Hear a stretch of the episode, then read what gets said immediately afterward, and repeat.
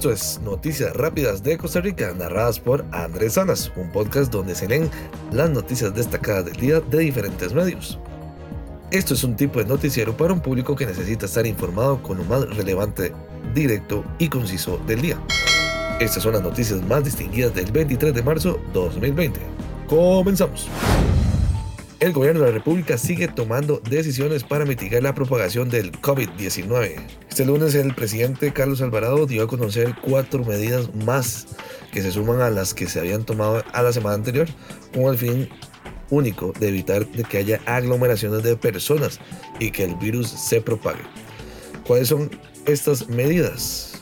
Serían cierre total de las playas en todo el país, cierre obligatorio de templos y cultos religiosos y en el marco de las emergencias se instaura, se instaura una restricción vehicular sanitaria de 10 de la noche a 5 de la mañana.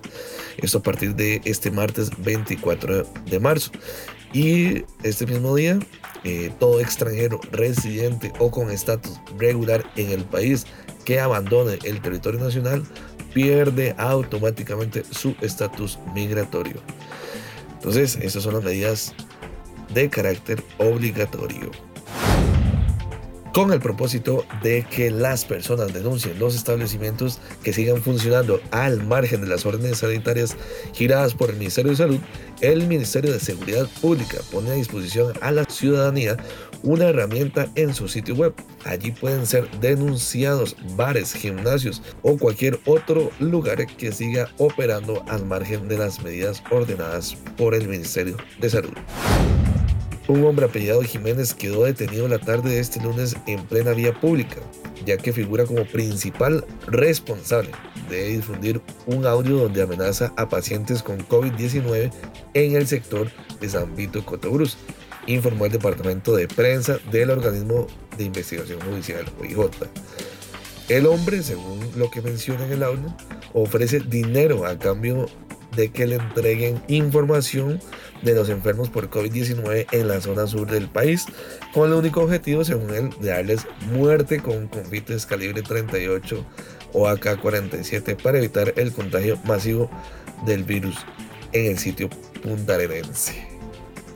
Esto es un extracto de lo que se escucha del audio que amenaza. Muy buenas tengan todos ustedes los que están escuchando este audio. Le he pedido a un amigo que por favor a través de este medio difunda las siguientes palabras.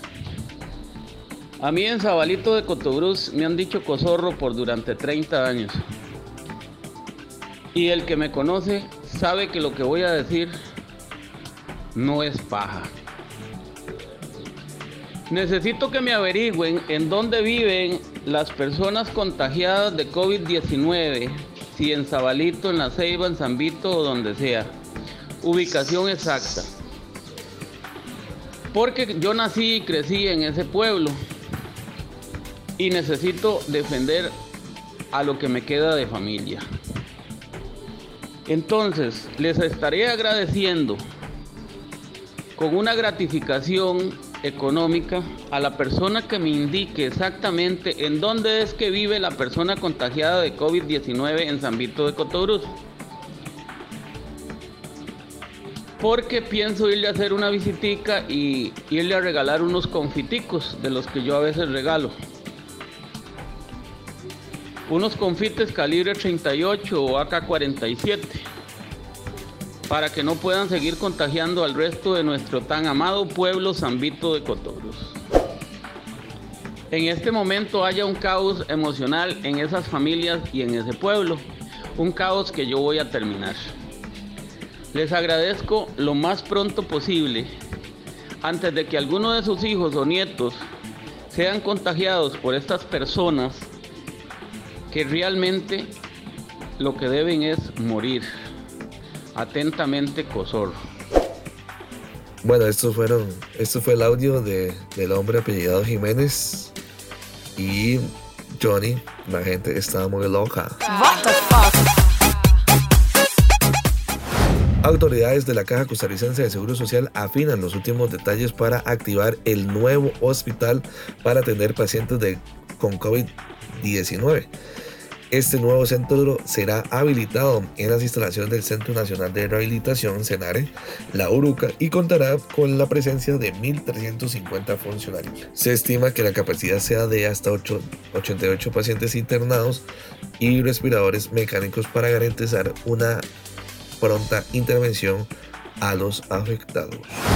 No todo es malas noticias, la compañía FIFCO anunció este domingo el cierre temporal por tres meses de los hoteles de Westin Golf Resort and Spa y W Hotel como consecuencia del impacto del nuevo coronavirus.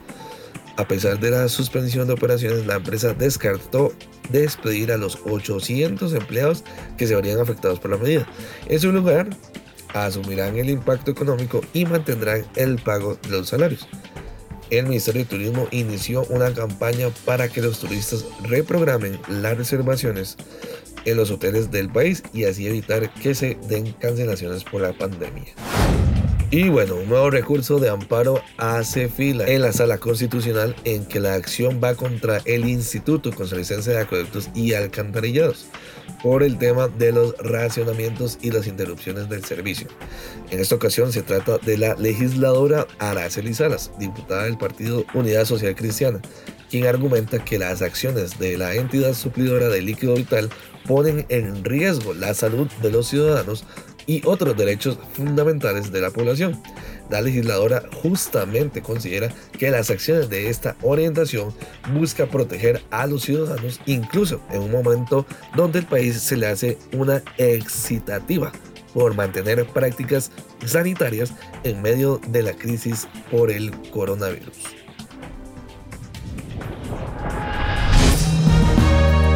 Eso fue Noticias Rápidas de Costa Rica, narradas por Andrés Salas. Me pueden escribir por Twitter, arroba ansalsram, por Instagram o por WhatsApp o por Facebook o por cualquier lado me pueden escribir. Realmente todo el mundo me ha escrito menos por Twitter, de hecho. Pero este, si quieren mandar un audio mensaje, también lo pueden hacer. Eh, un saludo para los que ya me están siguiendo en Spotify. Y a los que no, también les invito a que les unan, que se unan y no se pierdan ningún podcast que vamos a estar subiendo. Y vamos también a ampliar temas durante esta semana. Muchas gracias por escucharme. Nos oímos. Chao.